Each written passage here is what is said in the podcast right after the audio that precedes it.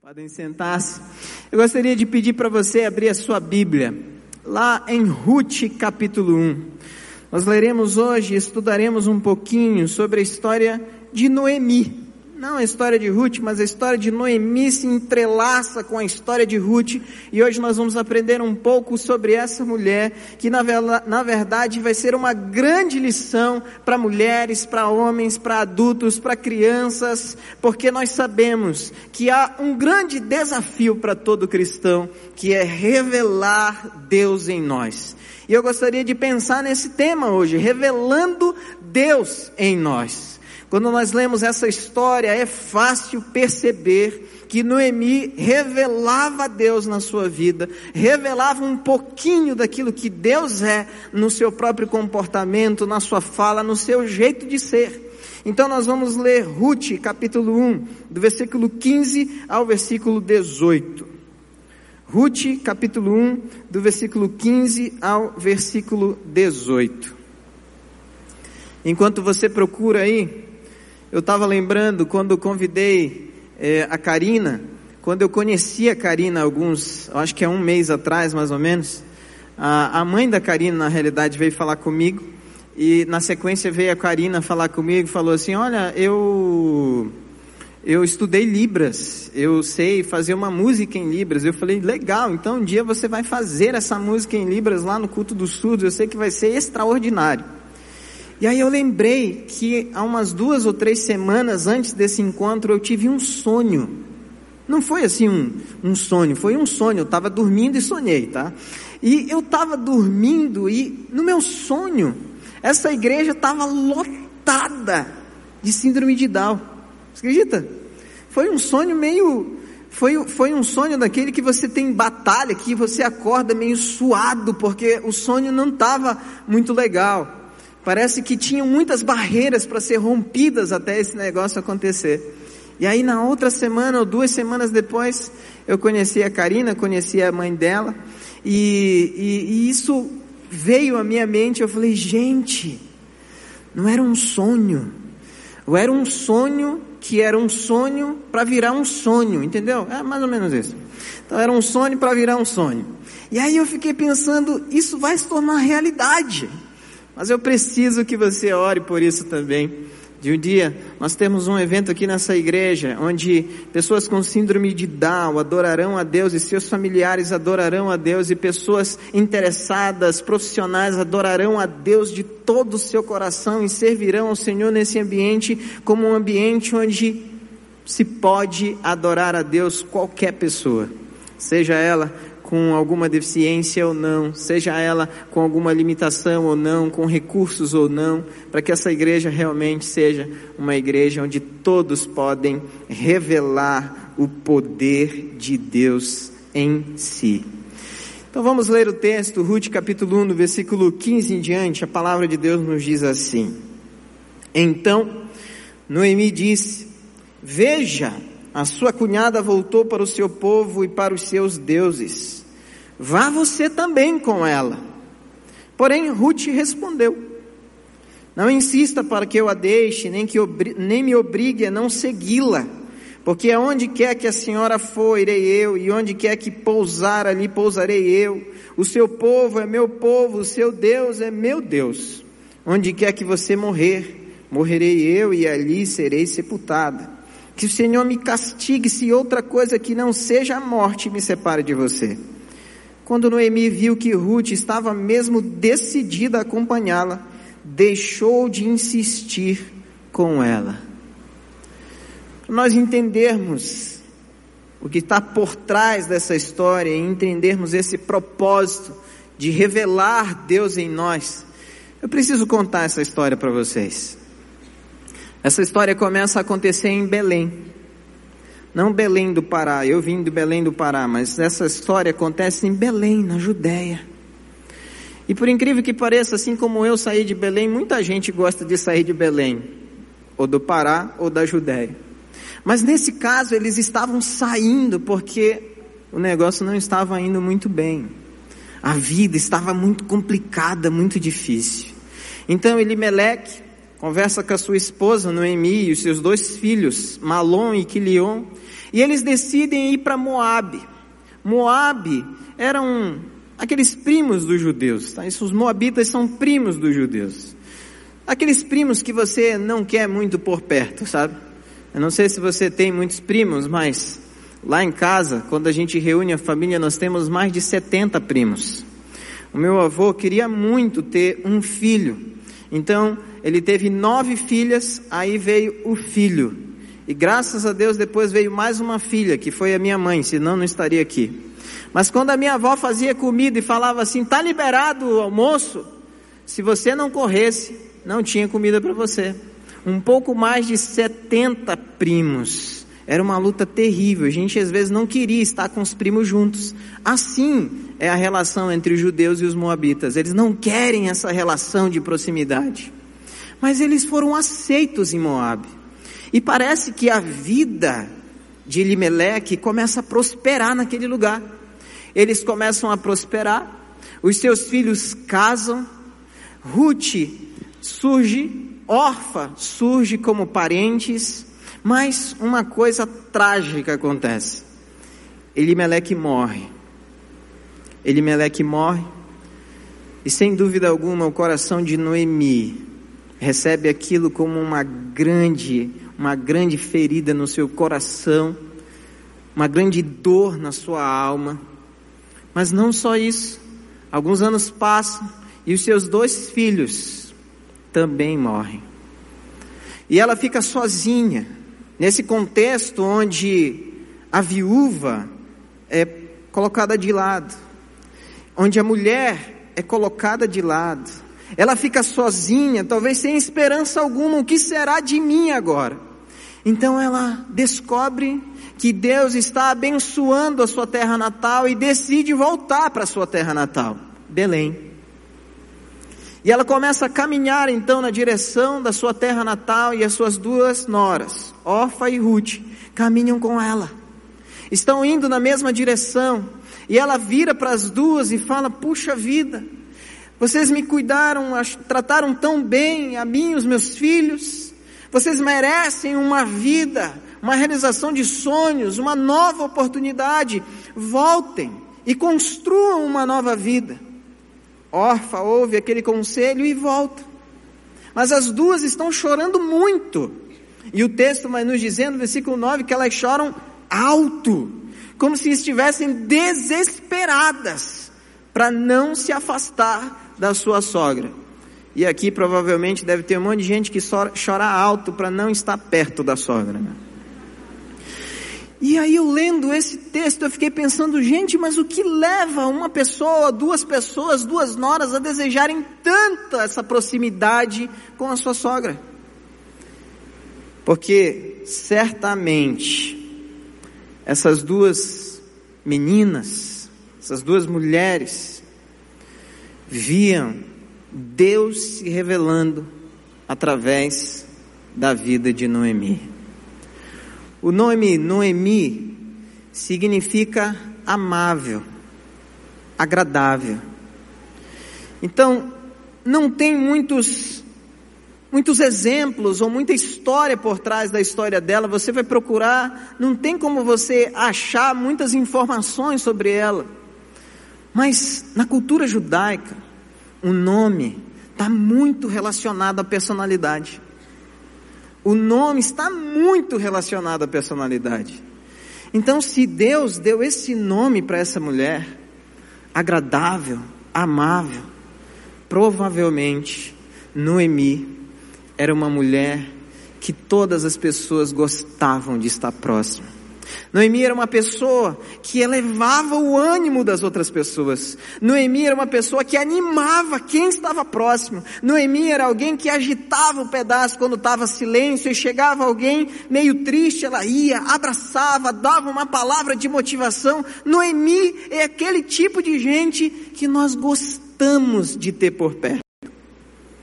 Então, se você quer revelar Deus em você, nós precisamos aprender com Noemi a ser um exemplo agradável, onde quer que nós estejamos.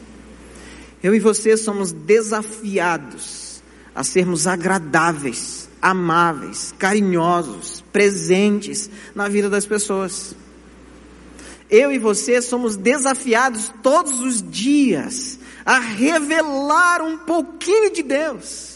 E nós revelamos Deus dessa forma, sendo amável, agradável, compreensivo, empático, tendo a capacidade de sentir a dor da outra pessoa, viver essa experiência de tal forma que você é capaz de entender a outra pessoa só de olhar para ela. Você sabe que ela está triste, está sem esperança, você sabe que coisa, as coisas não estão indo muito bem, então você chega e a sua presença torna um ambiente completamente diferente. Ah, se eu lembro quando eu não ia à igreja, não gostava muito de crente, porque para mim crente era tudo chato. Desses meus mais de 70 primos, tinham alguns que já eram crentes e eles chegavam para mim e a vida inteira eles sempre apontavam algum erro e esse erro estava associado a a minha ida para o inferno. Não, se você permanecer assim, você vai para o inferno. Pensa nos piá chato, né? E eu vi os meus primos, eu já, eles apontavam na esquina, eu, opa, deixa eu ir pro outro lado. Eu não sei se você conhece algum crente assim. Mas se você não conhece, talvez você seja esse tipo de crente. E o grande desafio que nós temos é ser um tipo de seguidor de Jesus que revela o amor em nós. O grande desafio que nós temos é um tipo de seguidor ou seguidora de Jesus que revela uma pessoa que é inundada pelo amor de Deus. O meu grande desafio quando me converti foi me tornar uma pessoa assim uma pessoa assim, porque eu sempre fui muito tímido. Eu morria de medo de falar com as pessoas, de ser reprovado. Eu tinha medo de ser reprovado que vocês nem imaginam. Então eu não falava para não ser reprovado. Eu tinha uma dificuldade, minha autoestima era lá embaixo. E aí eu me converti. E eu pedia para Deus estratégias de como é que eu vou compartilhar do amor de Deus para minha família. Eu não quero ser chato, eu não quero ser impertinente, eu não quero incomodar, mas Deus, eu não quero que as pessoas não percebam Deus em mim, eu não quero que as pessoas não aprendam de Deus através de mim, eu quero revelar o Senhor em mim. E aí um dia Deus falou para mim num quartinho que eu estava orando, lendo a Bíblia. Aquele dia eu estava buscando o Senhor com muita ousadia e pedindo que Deus se revelasse mesmo e me, me instruísse, me ajudasse a compreender qual era a melhor forma. E ele falou de uma forma muito clara para mim: não seja chato. Não seja chato. E aí eu morria de preguiça de arrumar as coisas em casa, comecei a arrumar tudo. De lavar as louças, comecei a lavar a louça. De fazer um monte de coisa, comecei a fazer tudo que eu não fazia antes. A minha mãe chegou, colocou a mão na minha cabeça e falou: O que está acontecendo com você, menino? Ela nunca tinha me visto daquele jeito, na realidade, nem eu nunca tinha me visto daquele jeito. E depois disso, a minha mãe teve um encontro com Jesus, meu pai teve um encontro com Jesus, meus primos começaram a ter um encontro com Jesus, meus tios começaram a ter encontros com Jesus, meus primos começaram a virar ministros de música, pastores, eu olhando assim, gente, quando você revela Deus, quando você revela Deus em você, você não precisa falar nada. Você não precisa falar nada. O próprio Deus usará você como um vaso. Um vaso que precisa se encher dele para que as outras pessoas possam beber dessa água da vida. E quando nós falamos de outras pessoas, a gente pode sim falar com certeza dos nossos familiares e amigos. Beber dessa água da vida. Então, provavelmente, essas duas meninas não querem sair de perto de Noemi, porque Noemi é esse tipo de gente que exala a presença de Deus. Mas você, você, você aí em cima, você lá no fundo, você é esse tipo de gente que exala a presença de Deus? Ou você facilmente começa a murmurar, a desfazer das coisas, a não acreditar que Deus está com você, ou situações do tipo? Você que está vendo pela internet ou pela TV é esse tipo de gente que exala, que mostra a pessoa de Deus, ou você é o contrário? Outra coisa que eu percebo quando leio esse texto é que nós podemos revelar Deus em nós, sendo um exemplo de obediência. Sendo um exemplo de obediência. Semana passada, eu levei um tombo, fazendo uma função pastoral. Eu estava andando de skate com meu filho. E lá em casa a gente aprendeu na escola, ou os meus filhos aprenderam na escola, uma máxima, que parece que virou até um mantra lá em casa. Obediência é segurança, obediência é segurança, obediência é segurança. Vocês vivem falando isso, a gente vive falando isso, e eu não deixo eles andarem de skate de chinelo. E o meu filho tinha feito uma atividade e tal, fez atividade, falou, pai, vamos brincar. Eu falei, ah, legal, você quer brincar de quê? Ah, vamos lá fora. Eu pego a bike, você pega o skate. Eu falei, oh, tá bom, beleza, vamos. Não vou dizer que eu procurei o sapato, o tênis, porque eu não procurei. Vi o chinelo, já calcei o chinelo.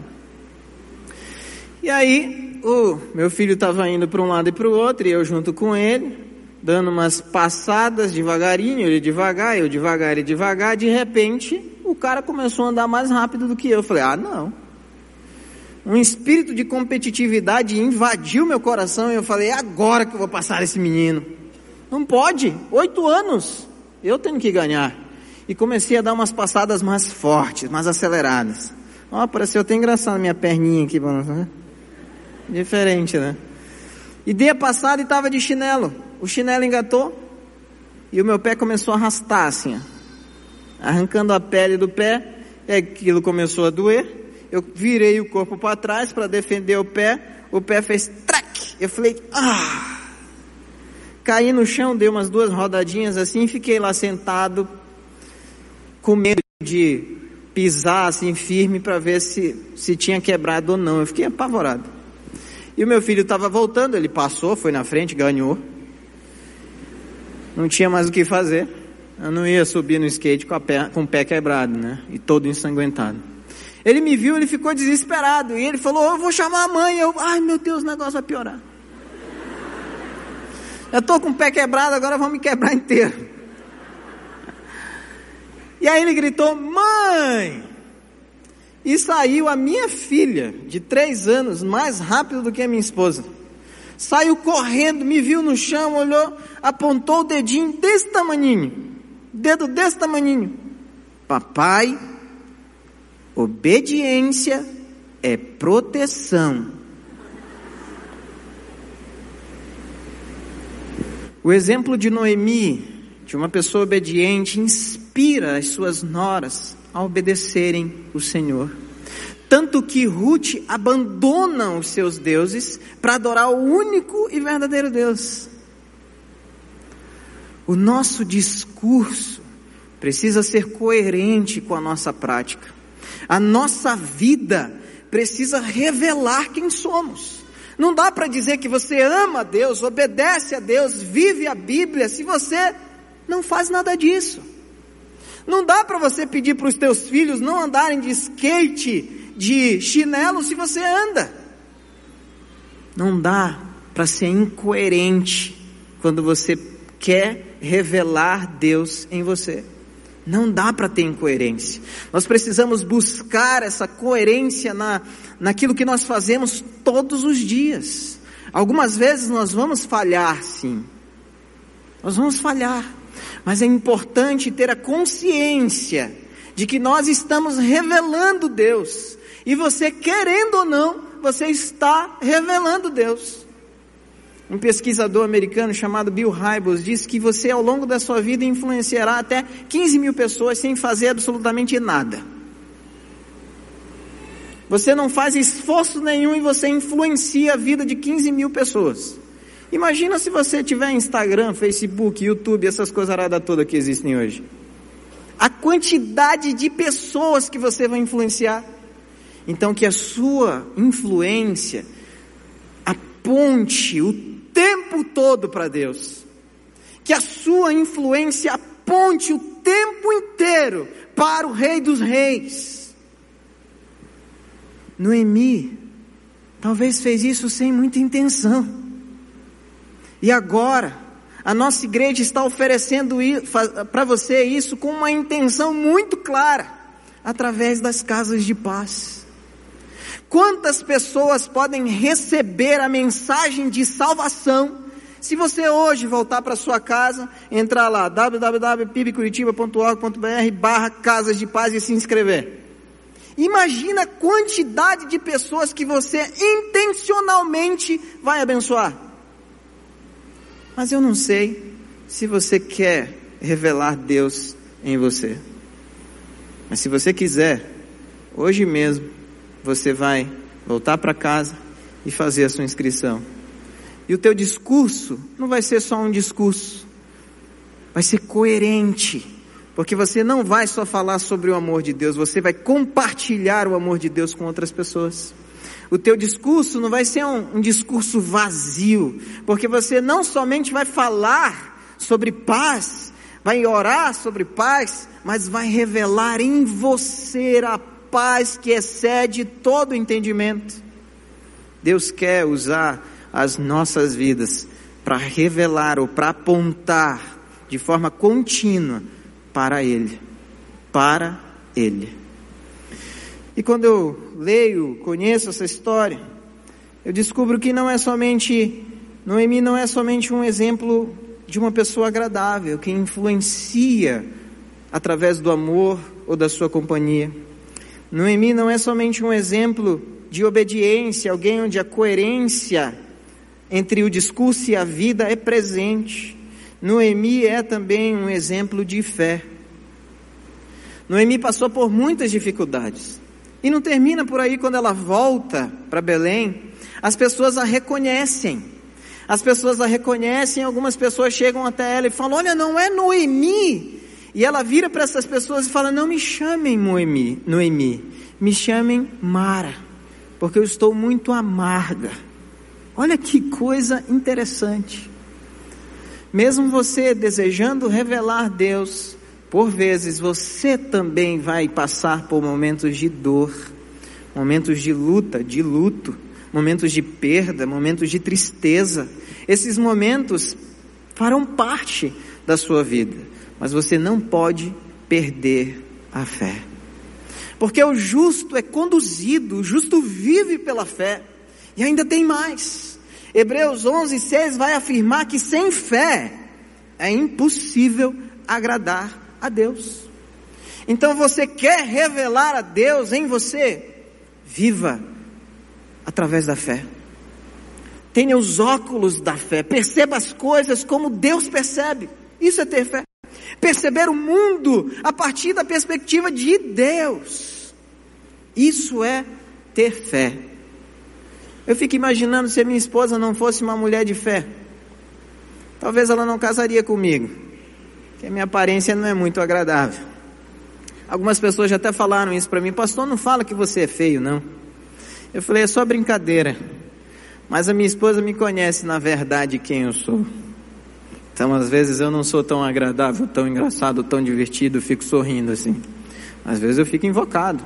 Eu já fui, inclusive, cotado uma vez para ser presidente do FBI, a Federação dos Baixinhos Invocados.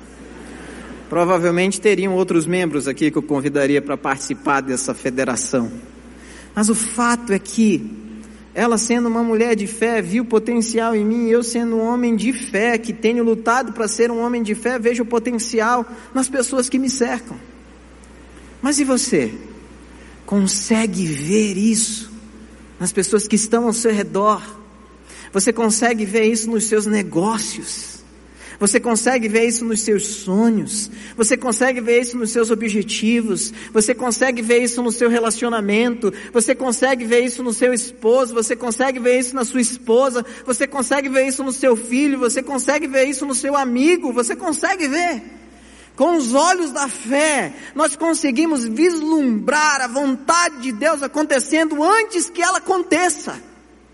Isso é ter fé é ver as coisas que ainda não se fizeram presente, é senti-las, é experimentá-las. Noemi é uma mulher que tem essas experiências tão fortes, e por causa disso, Orfa e Ruth não querem sair de perto dela. Por causa disso, Orfa e Ruth querem seguir o seu exemplo, querem aprender com ela, querem receber a sua oração, a sua palavra de esperança, de motivação, querem desfrutar da sua companhia agradável.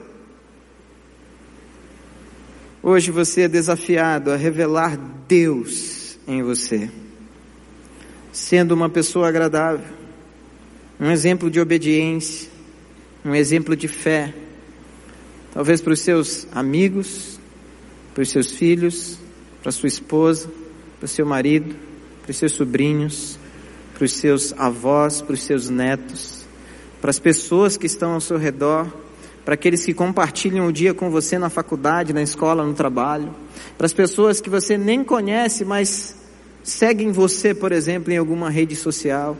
Deus quer revelar-se através da sua vida.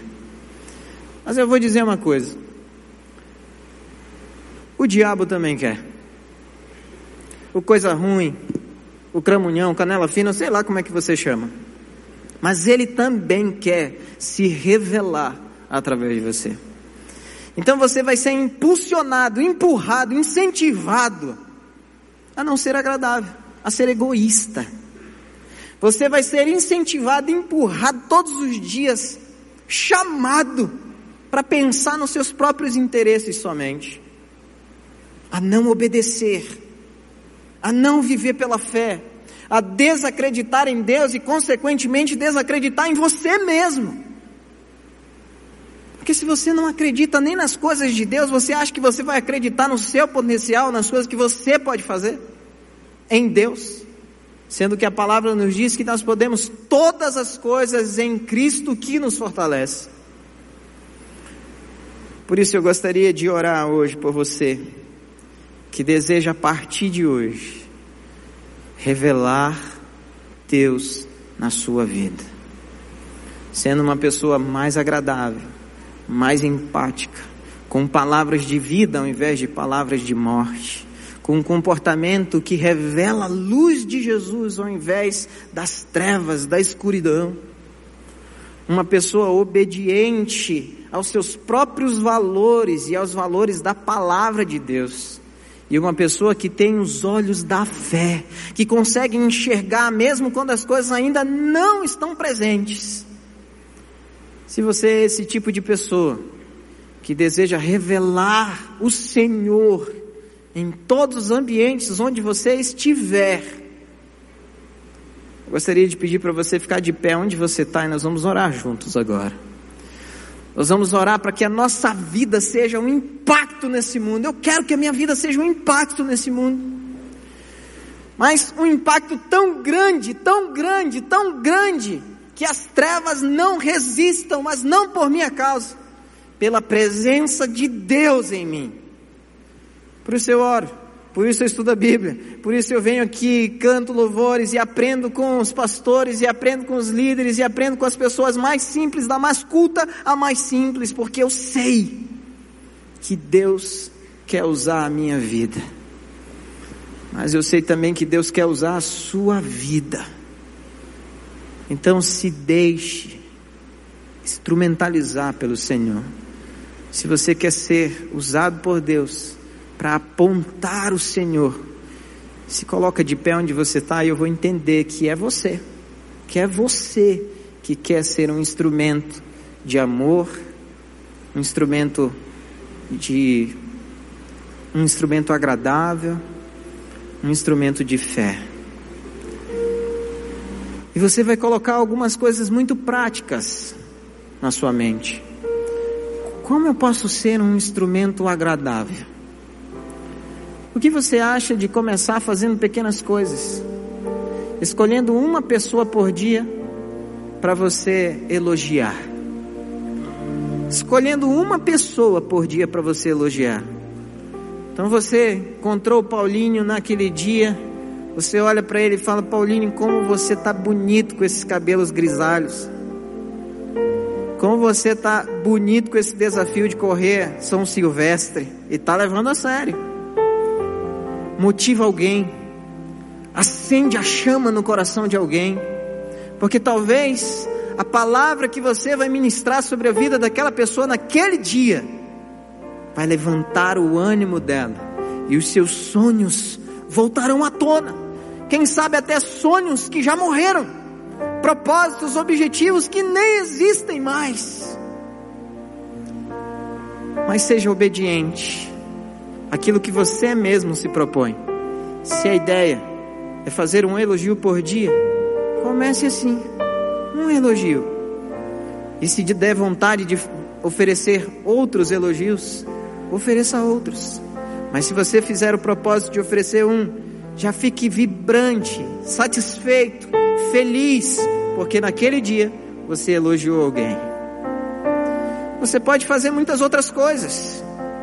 E uma dessas propostas que nós estamos dando para você é ir visitar uma casa durante cinco encontros, cinco vezes, e orar por aquela pessoa durante um período curto.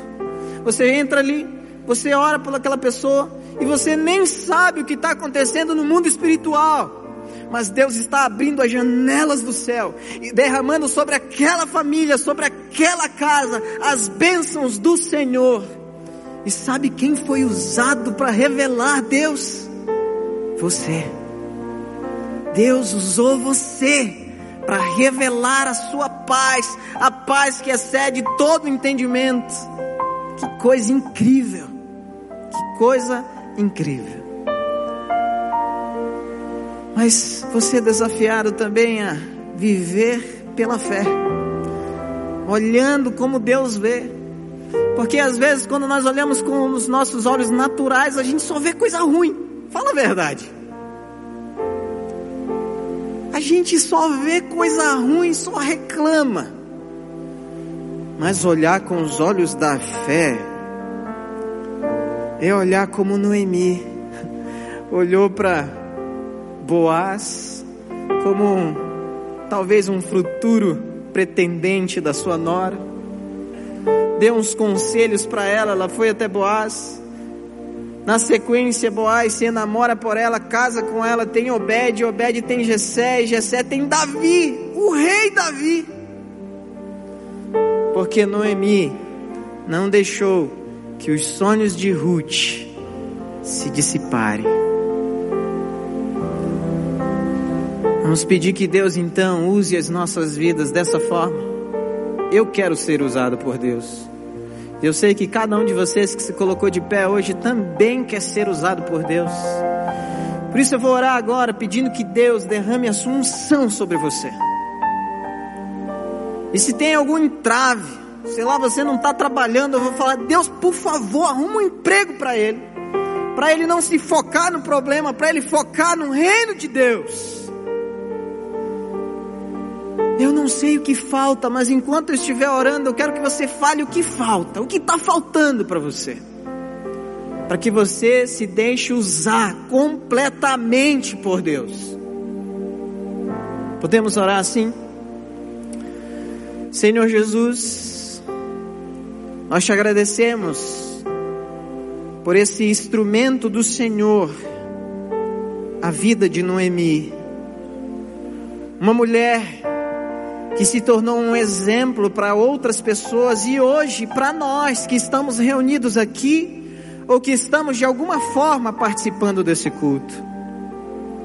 Mas pedimos ao Senhor, Pai, que use também as nossas vidas para apontar na direção do céu em toda e qualquer circunstância. Pai, em nome de Jesus, nos ajuda, nos ajuda, nos ajuda, Pai.